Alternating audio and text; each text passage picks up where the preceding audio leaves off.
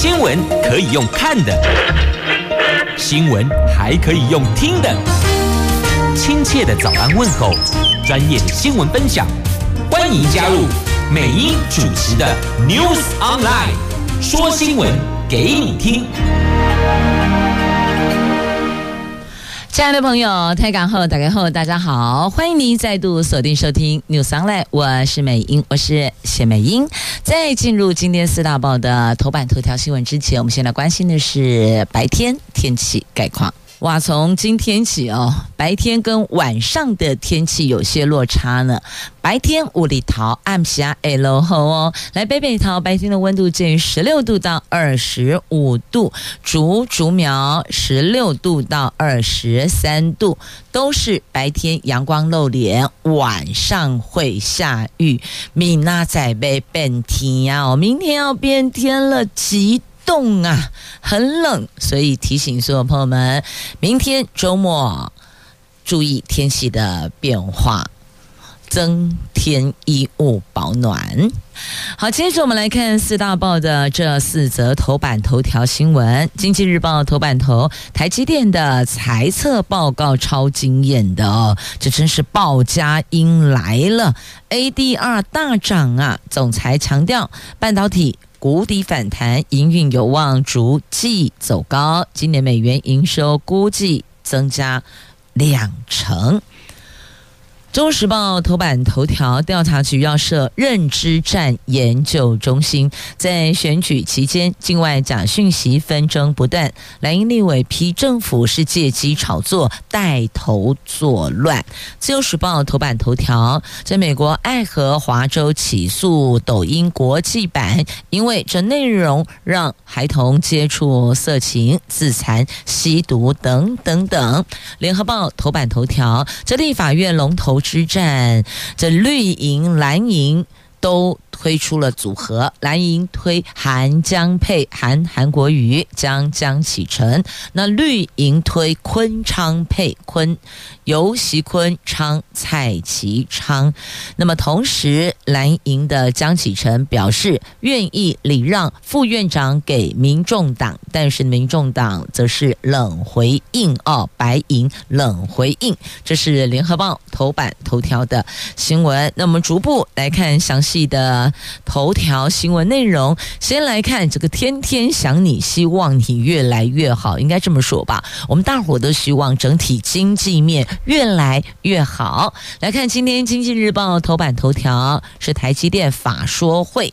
昨天台积电法说会。报佳音了，总裁魏哲家说呢，今年半导体市场状况可望谷底反弹，预期将年增百分之十，晶圆代工产业有望成长两成，台积电业绩增幅会优于产业水准，并且呢会逐季成长，全年美元营收有机会年增二十一趴到二十六趴。那昨天台积电举行四年来首度实实体法说会释出了这一季美元营收季减四点二趴到八点三趴，台币营收季减六点五趴到十趴的展望，也即便。首季就第一季财测跟市场预期是相仿的，但是全年业绩成长预期让法人很惊艳，有望再写下新的记录呢，激励了星期四的 ADR 早盘大涨八趴，大涨百分之八。台积电昨天普通股涨七元，收盘五百八十八元。好，这是经济日报头版头条。那么头版版面还有这相关的财经的新闻，来看金管会松绑动用资本公积条件。昨天金管会宣布松绑金控，以资本公积配息标准分配后，只需要母金控以及四家子公司资本适足率合格就可以了。以去年半年报来看，二零二三年的半年报来看，将有十家金控达标，可以在二零二四年向金管会申请以资本公积配息，有利业者增加配息弹性跟空间，也是金控存股。足的利多亚。那业者则说，有需要才会使用哦。虽然金管会松绑了条件，但是呢，这有需要还呃。发挥效用的时候才会使用。以二零二二年金融业因债券评价损失面临配不出现金股息为例，就可以派得上用场。好，那么再来看啊，这个货柜的运价，这个运价一直飙飙飙哦，这不只是因为这个海运上来讲有红海的问题，那么还有现在看到码头拥塞状况恶化。难解，现在货运价格就这两端地地 key 呀，这红海紧张持续升高，巴拿马运河旱情又未见好转，现在北欧天后也来参一咖，也来搅局了。航运巨头马士基在十八号表示，北欧港口的天后干扰，还有船舶。避开红海航道，正是导致货柜码头出现拥塞最主要的原因。而最新的货柜运价数据指出，上海到洛杉矶航线的货柜运价已经涨到二零二二年九月以来的最高，所以就等于是从二零二二年九月到。现在二零二四年一月这段期间来，以现在的价格是最高的哦。那再来，大型电商你包机出货，所以本来都是走海运的，他们现在在思考，如果这个价格一直飙，那我为什么还要在海上漂？那干脆就。天上飞好了是吧？好，来看红海危机持续升温，大型电商积极的洽谈新年度航空舱位，来保障出货顺畅。据了解，通路业者因为担心海运价格高涨的压力外溢，将推升航空货运价格，所以有不少的知名电商表达愿意接受包机。那物流业者分析，红海事件对全球物流运送已经造成压力，航空货运。下个礼拜看涨，业者估计急单一月底会出笼。近期也鼓励想要出口业者，在当前物流还算清淡的一周，赶快出货吧，别在旺季的时候那个尖峰时期出货，那价格肯定不一样。你在运送的价格上，您的成本恐怕会增加许多呢。好，那么到这，《经济日报》今天头版版面的新闻都带您关心了。来，接着我们来看。中时联合自由头版头条的详细新闻内容，我们来看《自由时报》头版头条。这美国的爱荷华州起诉抖音国际版了，因为这个抖音国际版近年在美国许多州引发禁用潮及诉讼。最新的案例是爱荷华州检察长伯德在一月十七号，他以误导家长之名起诉。跟中国母公司字节跳动，他指控这抖音国际版让孩童接触色情、自残、吸毒或是更糟糕的内容，却。把家长蒙在鼓里呢？那这一份诉状指出，虽然抖音国际版在官方官网宣称努力防止未成年子女接触到具有明显成熟主题的内容，但是呢，他们的政策声明显然具有误导性。所以呢，这个检察长强调。抖音国际国际版时常充斥成人跟性方面的内容，而且将内容的严重性加以扭曲，借此逃过家长限制，所以要求他们要更正声明，而且处以罚款来补偿消费者。那么据了解哦，也提过相关提告的有犹他州跟阿肯色州、印第安纳州。那其中呢，印州案在去年十一月遭到驳回，蒙大拿州在去年四月通过法案禁止。使用抖音国际版，但是遭到法院暂时挡下。联邦最高法院将裁定各州企图管制社群媒体是否违宪。那这个是为什么被起诉或者是被禁用的原因，就是它的内容有状况，对于未成年的孩子来讲是有伤害性的。好，那么接着我们再来看哦，《中国时报》头版头条的新闻，这个焦点要拉回国内了哦。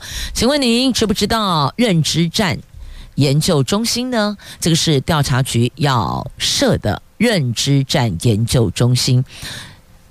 前一阵子总统及国会大选，那现在都已经落幕了。那法务部调查局成立认知战研究中心，调查局说，境外敌对势力加强对我国认知作战，全面介入各项公职人员的选举，这意图要影响选举，因此将敌对势力散布的错误讯息要进行防范与反制。在野党则认为，台湾已经有反渗透法管。控相关情势，法务部成立这一类机构，有侵犯言论自由之余。那我们来听听看啊，您到底会认为这个是可以反制、可以防范错误讯息，也就是打假讯息啊？那么他们认为说是由境外敌对势力，其实这讲的。蛮直白的，就是对岸用“对岸”两个字哦，就是所谓的境外敌对势力。那在野党则认为啊，我们已经有反渗透法啦，那为什么还要再来认知作战研究这个认知战研究中心啊？那像今年总统及立委选举期间，社群平台充斥着各类的讯息，当中有不少遭指控是错误讯息。那民进党中常会前天曾经就对这个部分进行讨论，有人主张应该从国安层次看待。那民进党秘书长许立明则说，这个是困难议题，禁也不能禁，用。也不能用，这真的是标准的叫做进退维谷了哦。那应该加强使用其他新媒体沟通。那回想过去，我们在二零一九年曾经设假讯息防治中心。那么法务部长蔡清祥说，敌外势力近年扩大对我国认知作战强度还有广度，企图要用。温水煮青蛙，来卸除我国人心防，我国人的心防，使得我们面临空前的国安威胁。但是呢，民众党不分区立委当选人林国成痛批法务部该做的不做，不该做的拼命做。法务部应该是整个司法改革的起跑点，不应该在认知作战这种世上节外生枝啊。他很酸，认知作战就是同意他们意见的就不违法，不同意或是有其他不同意见的就叫做。认知作战，那所以呢，林国成立委当选人不认同法务部升级扩大这一种机构。台湾已经有反渗透法等法规管控相关情势，人民如果违法就办，成立这种办公室等单位，根本就是在扰民、在欺负、在恐吓老百姓。所以他们酸这个叫做警总复辟。哦，用这个来恐吓百姓，你已经有反渗透法了，那你为什么还要搞一个认知作战、这个认知战研究中心呢？而且这个所谓的认知是什么？它很模糊啊。你跟我意见同不同意，那就决定你是不是违法。这个。在野党显然不是那么的认同啊，而且这个大选认知战满天飞，看看这个侦办样态是两样情，积极以反渗透法查办到大陆旅游民众，那还有像日前。所披露的这个罗志正的这个影片，还有录音啊，还有影片，还有录音档哦，有两种。那这个件事完成却不公布，所以认为你成立什么中心，不过就是在恐吓民众啊。大概他们的结论是这样，所以反过来问大家，那你们觉得呢？全体国人的感觉感受是如何呢？接着我们来看《联合报》头版头条的新闻：这立院龙头之争，新国会在二月一号要开议，同步登场的立法院的正副院长选举因此备受瞩目。掌握国会第一大党的国民党，由韩国瑜、江启臣率先表态要组成韩江配角逐，而民进党将推出。现任正副院长游锡坤、蔡其昌进行堃昌配搭档参选。那扮演关键少数的民众党昨天宣布，不会跟个别候选人私下协商或是进行利益交换。言下之意，可能选择走自己的路，自提人选，或者是集体不投蓝绿哦。那么他们已经有说了，他们就是团进团出，不选边哦，不打散，不选边。但重点在于，他们如果有选边站，站哪儿，那就是立院龙头哦，正副院长。因为蓝绿都没过半嘛，所以民众党虽然他们自家这八票不足以成为立院的龙头，但是却足以能够让蓝或绿那一方成为。接下来，立法院正副院长，所以因此这个民众党的动向就备受瞩目了。那么韩国瑜就是国民党不分区当选人哦，韩国瑜昨天率先分宣布，他已经邀请四连霸的国民党立委江启臣搭档角逐立法院的正副院长，未来希望能够携手校正回归立法院该有的监督制衡角色，而不是过去。八年的立法局，不过韩国瑜也向民众党递出了橄榄枝，他说愿意将副院长一职优先给民众党的人选。换句话说呢，点头了，这个立法院内就有蓝白合了。虽然总统大选破局，但立法院内还有一次可以合作的机会。韩国瑜说。需要实现立法院的在野大团结，才更能够实现对八百多万选民做出的神圣承诺。张启臣答应合作，但是仍然以团结在野、共同监督列为优先目标。只要民众党的朋友愿意合作，江启臣愿意将副院长优先给民众党推出的人选，促成在野大团结，让民进党感受到六成民意的愤怒，学会谦卑、反省、改变哦，大概意思是这样。那么对此呢，民众党的态度回应是如何？那对此，民众党团冷回应，他们说不会跟个别候选人私下协商或是利益交换。因此，你听到重点了哦，不会跟个别候选人，所以意思。要协商也是党对党，主席对主席，大概是这个态势。那民众党主席柯文哲说，民众党已经提出想法，有志竞选者应该致力推动国会改革，而不是只求落实党意。这个是我们集体意志，不会因为任何人的游说而有所改变。那民进党又如何看待呢？来，民进党团总召柯建铭则说，民进党一定会推出现任正副院。院长尤锡坤、蔡其昌继续搭档参选，民进党会用这个组合。那看起来三党都会自己推人，所以听到了啊，他说啊，看起来三党都会自己推人。可民众党的意思是呢，我们已经有想法。那有志竞选者应该是致力推动国会改革，所以不管蓝的或绿的哦，他都不排除。但重点是你们得跟我们有共识哦，愿意一起来推动国会改革，那才可以嘛。那如果只是个别候选人的想法，那就没这回事了哦。那对于韩江佩，柯建铭说这个是国民党家务事，要选院长就去选。未来新国会结构，相信大家都很清楚，跟韩国瑜所谓的六成民意愤怒有什么关系？没有必要讲这种话哦。那柯建铭说，国民党跟民众党现在尔虞我诈，民进党会按照自己的规划走，民众党没有跟民进党接触，目前我们不会跟民众。共党谈，这是柯柯建铭，不是柯文哲哦。虽然两个柯哦，所以这柯建铭的意思是目前不会跟民众党谈。所以呢，问你啊，那后续呢？目前不会，不代表后续也不会呀。好，那么到底为什么哦？这韩国瑜跟江启臣要突然抛出呃这个蓝呃抛出这个立法院正副搭档的，那么这等于是出招。那这出这一招又是为什么呢？这个坊间所传哦，这个蓝营内部有人想要副院长的位置，所以呢这一招是预防，等于是超前防止蓝营内乱。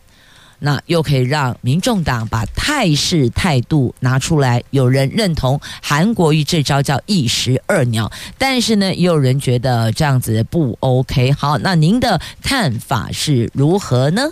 走得走，唔得，哎，对呀、啊，这客家走得走，唔得。那么，民众党现在哦，因为选前他们的诉求就是下架蓝绿。那选后如果跟绿合作，或是跟蓝合作，恐怕就很难对支持者交代。所以呢，就进退维谷啊。那如果说民众党自己提人选，那形同保送韩国瑜，因为现在蓝跟绿在立院的席次是蓝多于绿，所以只要民众党自提人选。那么团进团出都把票给自家人选的话，心痛就是保送韩江进立院成为龙头。那么因为选前的诉求就是下架蓝跟绿，所以你不管跟蓝合作跟绿合作。这个对支持者要怎么交代呢？而且跟绿合作，最后就变成小绿；跟蓝合作，后续就变成小蓝。所以该怎么做？民众党也是得琢磨琢磨、思考思考、盘算盘算呢。好，那么另外呢，内阁总辞。开守到五二零，行政院长陈建仁昨天率内阁总辞，但先前已经获得蔡英文总统慰留，陈内阁将看守到五二零。陈建仁说呢，接下来进入看守有内阁时期，期盼内阁成员跟他一起在这最后的一里路继续打拼，努力完成阶段性任务，而且希望行政团队跟新国会能够密切合作，推动各项福国利民政策呀。那国民党总召、国民党团哦，总召曾明宗说，内阁进入看守阶段，那有三特色：第一个，不进行重大决策；第二个，冻结人事；第三个，减少重要经费支出。那新国会二月一号宣誓就职，看守内阁依旧得到立法院进行施政报告，跟接受总质询得来备询。好，这是立法院的这个现在。这是国会延长赛呀！好，看一下今天联合头版头条，中时头版下方。接着我们来看《中国时报》头版下方的新闻。来，这个美国、中国。双方在去年十一月在旧金山举行拜习会后，那美国国务卿布林肯在前天瑞士指出，美国中国领导人之间的互动无可替代，特别是在处理对中国关系时，未来一年会看到更多这样的互动，可使得美国中国竞争不致偏离成为冲突。所以他直说要非常直接明确处理两。方的分歧，那今年互动会更多，二零二四年会更多。那么，美国中国建交以来，两国关系成功的标志之一就是对台湾议题的管理，所以接下来今年的互动当中，肯定也脱离不了两岸的问题，台湾的议题。那么他们。是认为维持现状，让台湾人能够过上更好生活，成为全球公共领域的杰出贡献者。那他们认为这个是最好，而获得的奖励也是这样哦。台湾为此向呃美国为此向台湾人民表达祝贺哦。好，强调其实说了个半天，还是维持现状哦，这不要单方面更改现状。大概重点就在这里。那两国的分歧有许多在经贸上相互角力，所以互动多，那么沟通的机会就多，避免因为误解而带来的偏离，最后变成冲突。好，那么接着再来《自由时报》头版版面哦，这个美国重量级国会议员接力造访台湾，表达对赖清德的支持吗？好，这是自由时报头版版面的新闻。为什么？怎么看来看去，好像业务员又来卖东西了，是吗？好嘞，二零二四年台湾总统大选由民进党总统候选人赖清德胜出。美国国务卿布林肯已经发声明向赖清德跟台湾人民致贺。那英国金融时报的报道。根据知情人士透露，美国有几位重量级的国会议员将在接下来几个星期陆续抵达台湾，表达对赖清德的支持。那包括了众院印太小组领袖贝拉，下个礼拜会来。那美国中国竞争委员会主席盖格拉随后也会报道。所以我们就且拭目以待，这么多所谓的重量级的国会议员到台湾来，到底他们要传达什么？什么呢？如果要说这个维持现状哦，表达美国的态度，那么在美国总统拜登已经在我们大选结束隔天就有一支这个重量级的代表团来台湾，代表拜登政府表达祝贺之外，还来传达重要的讯息了。所以比较好奇是，接下来这些所谓重量级国会议员来台湾是做什么的？那看看后续他们还要抛出什么来推荐哦，不是推销哦，我们用词要比较有气质一点，来推荐什么美国产品呢？拭目以待。那不管他。来的目的为何？来者是客嘛，记得吧？我们台湾最美的风景就是人，我们是最有人情味的。来者是客，我们都以礼相待。只是且看后续他们会提什么要求。好，再来看这个媒体要求哈，主动在法说会上率先向大家透露，要增建第三座两奈米厂在高雄。好，这个是台积电。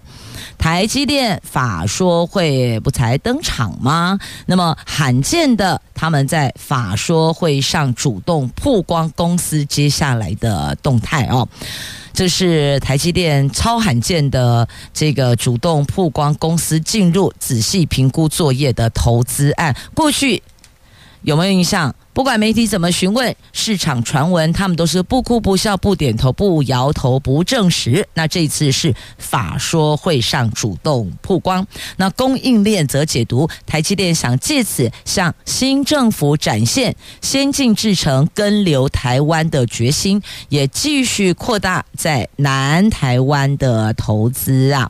那昨天法说会还有另一个焦点，就是将在六月把董事长交棒给现任总裁。魏哲家的刘德音，这是刘德音任内主持最后一场法说会。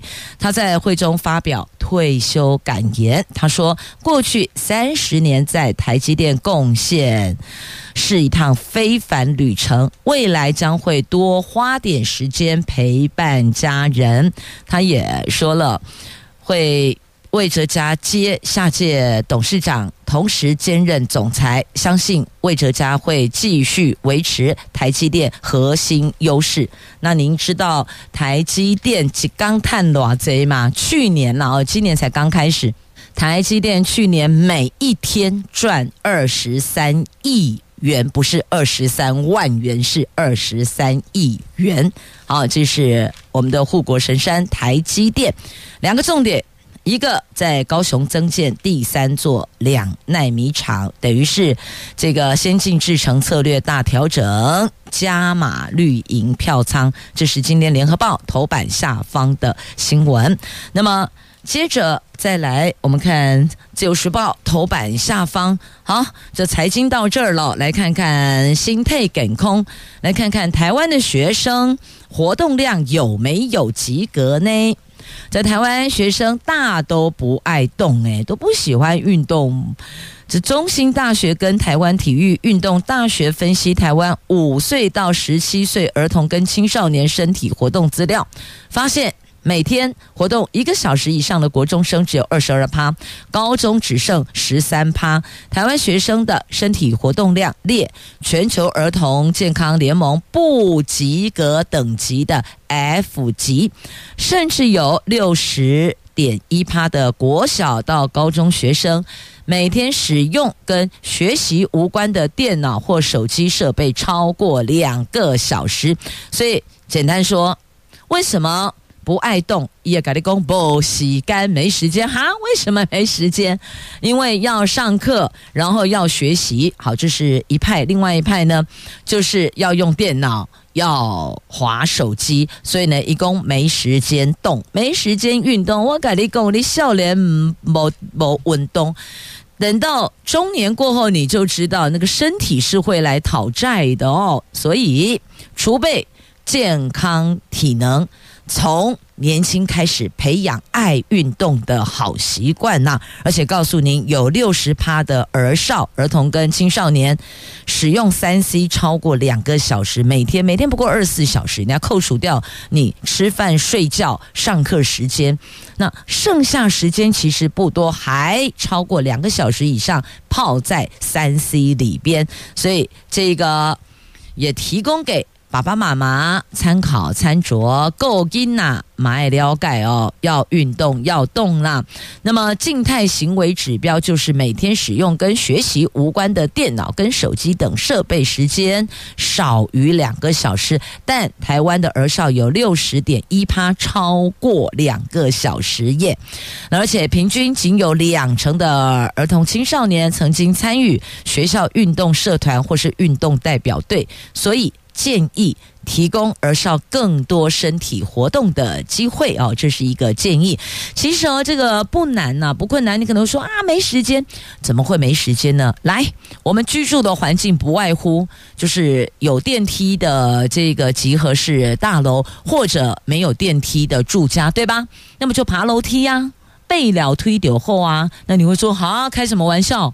我二十二楼，你让我爬楼梯，哎，分阶段没？每天譬如上下两个楼层，我们加不累不搭电梯。那你 maybe 你们家如果是二十二楼，你就电梯搭到十八楼、十九楼，然后步行到二十二楼。举个例子哦，就是您可以做调整嘛，让孩子爬楼梯上楼。用脚步练呢，下楼搭电梯，你知道为什么吗？因为下楼走楼梯下楼的时候，我们的膝盖会承受身体比较多的重量，所以建议这个爬楼梯，那下楼可以。搭电梯，那可以走路的就尽量减少卡替背阿西卡欧多拜。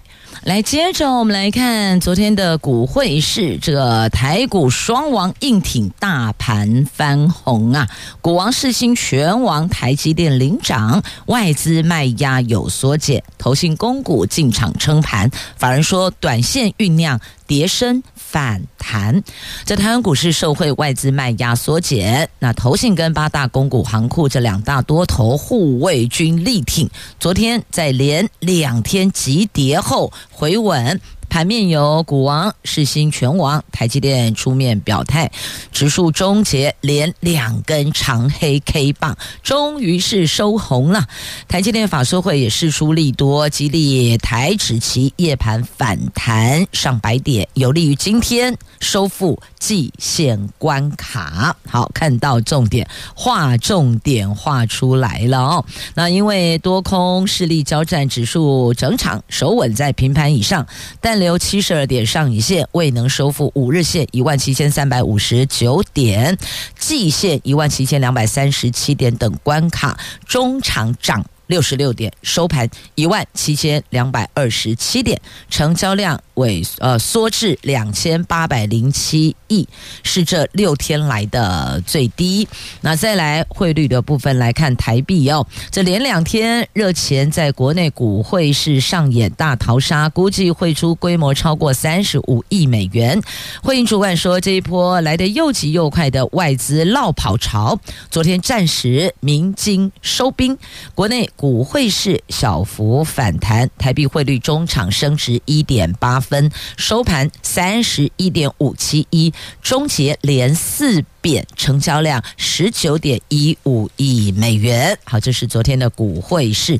好，接着也是跟钱有关系的，是要提醒新手爸妈，去年十月到十二月在国内出生，领有出生证明，而且。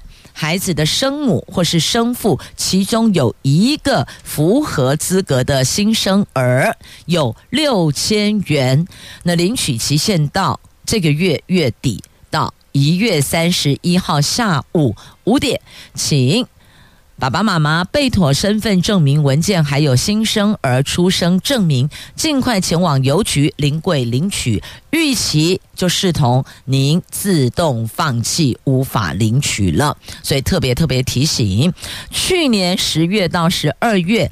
在国内出生，而且领有出生证明，而且爸爸或是妈妈就小 baby 的生父或生母其中一个，只要其中一个符合资格新生儿，就有六千块可以领取哦，普发六千，直到这个月底呀，那。根据国库署看了一下，还有三千七百二十七名新生儿还没领六千呢，所以赶快提醒新手爸妈或带领人，快快快快到邮局临柜领取。那预留补件时间比较保险，你不要压到最后一天，因为它有一些证明文件你必须得备齐备妥，所以千万不要到最后一天啊！所以提醒您，如果无法领取或生母。我不符合领取资格或必须要后送相关机关确认的，请尽早拨打客服专线，而且在服务时间就是上班时间上午八点半到下午的六点半完成提供证明文件。如果超过一月二十五号下午六点半还没补件，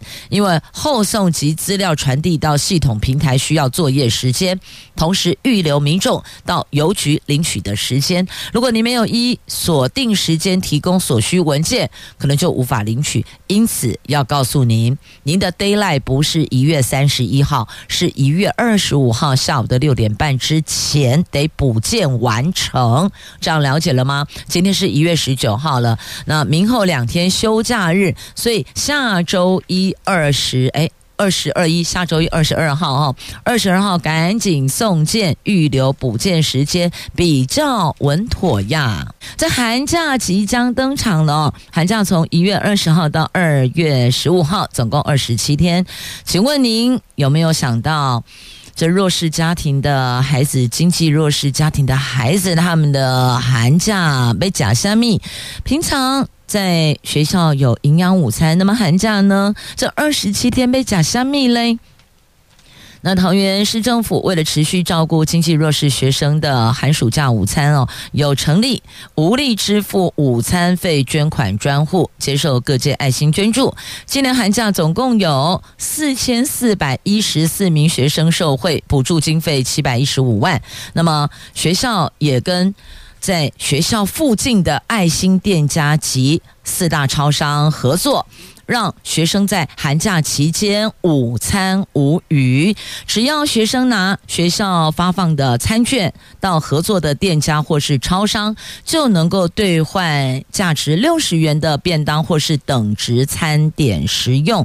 这是针对低收入户、中低收入户、家境清寒、家庭突然遭到变故等这四类经济弱势的学生，所以教育局跟学校或邻近。的爱心店家超商合作，所以在这里要特别谢谢爱心店家，谢谢超商。像美英服务处旁边的四海游龙自立店，他们就从二零一八年开始到现在不间断，就是五年多了，一直持续供应爱心午餐给弱势家庭的孩子。到这里有六样餐点，你。都可以任选一样哦，不管是面啦、水饺、煎饺，通通都可以有。所以看到孩子能够填饱肚子哦，这个店老板梁老板也说，这看到就觉得很感动、很开心、很窝心、很暖心，因为自己过去也是苦过来的，特别理解，也能够感同身受。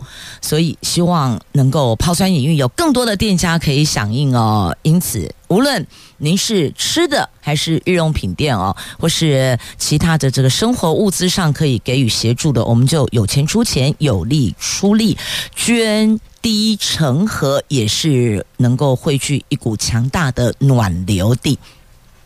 如果是餐饮业者，那么就可以在午晚餐这一环给力；那如果是其他民生物资的区块，也可以在生活用品上给予支援。好，这都是我们幸福公路上的一景呢。好，幸福公路上还有这一景：樱花沟吻鲑，复育大突破。有国宝鱼之誉的台湾樱花沟吻鲑，今年富裕有成，数量从一九九五年的两。百尾增加到现在大概是一万五千尾。雪霸国家公园管理处指出，以往放流都是把鱼苗跟鱼加水跟冰块、氧气，直接放到海拔比较低的七家湾溪或是合欢溪等溪流。去年底首度以受精卵无水运输方式到海拔大概两千两百公尺的中央山中央尖溪流放流，因为高海拔温度。更低，而且没有污染，可以增加基因奇异度。希望大甲溪上游也能够有鲑鱼富裕、分散灭绝的风险。好，这个对鲑鱼来讲也是一条幸福公路呢。来，接下来关心哦，这个器官捐赠的严肃话题。这器官移植长期处于僧多粥少，避免让已经同意他愿意。要捐出器官的民众，在生命的最后被家属以保留这个完整的遗体等原因，阻止捐赠者完成心愿，所以弃捐中心在去年六月十九号推出了弃捐声闻卡，播放捐赠者当初签署弃捐的原因。到现在已经有两百七十二个人完成录制，有一位才完成录制声闻的礼仪师说，录完后更珍惜跟家人间的时光，也更努力让自己的身体。体健康，如果真的离开了，还可以造福他人呢。好，这个是声纹卡，让签下器官捐赠同意书的潜在捐赠者预先录制同意器官捐赠的心声，会说为什么这么做哦。最后让家属了解他要这么做的原因是什么，希望能够完成支持家人的心愿。好，接着我们再来看准公幼，准公幼良莠不齐，有团体呼吁要提高门槛。你看上路六年，六都的不合格率达三分之一耶，这个比率算高的。那教育部说要增列违规减招等条件，等于就是说呢，不能只有给补助啊，不能只有鼓励呀、你还是得要要求他。得达标，有许多的规呃规则、规章、规范都必须要到位。那如果没有到位，他违规的话呢，那你也必须要一些惩罚的手段哦。大概意思是这样，不是只有给补助，你还得严格监督呢。好，那么再来要提醒大家哦，这个借名登记购买不动产，立契约维护自己的权益，要不然连亲人之间。不排除，或许大概有可能也会发生类似今天《自由时报》A 十社会新闻版面的事件。这女儿借爸爸人头买房子，结果爸爸呢，却把权状换了，办贷款吞掉了，所以。造成父女之间的嫌隙，那律师给予在法律上比较能维护您的权益，就是立契约。如果你是借名登记，请白纸黑字立契约。好，这是女儿最后负债，那她是怕房屋被查封，所以用爸爸的名字，结果没想到呢，这个爸爸先吞了啊。好，这是今天自由时报 A 十社会新闻版面的新闻。那再来，我们看一下啊、这个防止房东超收电价。租屋族用电透明化，才能够防止这一环的争议哦。那台电查询专区拼春节前上线，这是台电即将成立租屋族用电查询专区，希望透过公权力管理，促使租屋用电资讯透明化，让租屋市场更具有公平性。至于专区上线的确切时间，经济部说力拼春节前谈妥细节后上线。那因为你看电价动涨，这个房东套利机会呀，那疑似以。他们要以啊地址取代电号开放查询，所以都可以查得到。那台电说努力在过年前完成。好，那么接着再来讲到过年哦。好，来看过年。过年最怕什么？最怕北丁北当。什么叫北丁北当嘞？比如说你要搭乘大众运输工具，这个司机。不开车啊！如果你要搭乘飞机，这个机长不开飞机啊，类似类似像这样。来，现在旅行社超跳脚，因为。长荣机师可能啦，可能春节要罢工。这长荣机师罢工投票预计一月二十二号开票。台湾市机师职业工会在昨天说，因为投票踊跃，不意外将取得合法罢工权，最快不排除春节期间罢工。航空业说，去年疫情解封后，多数航线都恢复了。长荣每天有上百航班，如果罢工，影响层面非常大，所以旅行社超跳。跳脚哀嚎一片。二零一九华航机师罢工损失惨重，交通部长王国材出面解决，不要造成航空公司、旅客、观光业三输局面。所以这话是喊给我们相关部会长官，有交通部哦，那了解一下，介入关心协调。那另外一环呢？来春节期间计程车的价格，来桃园的部分哦。桃园部分在春节期间，市区加五十块，机场加一百元。那么就在这个春节期间，二月五号凌晨零点到二月十四号晚上的二十四点，就是布梅亚扎里店，总计十天时间。好，这个是春节期间的计程车的运价加收。市区五十，机场一百。好，那么再来，这卡森斯到台湾了，明天要上场应战了。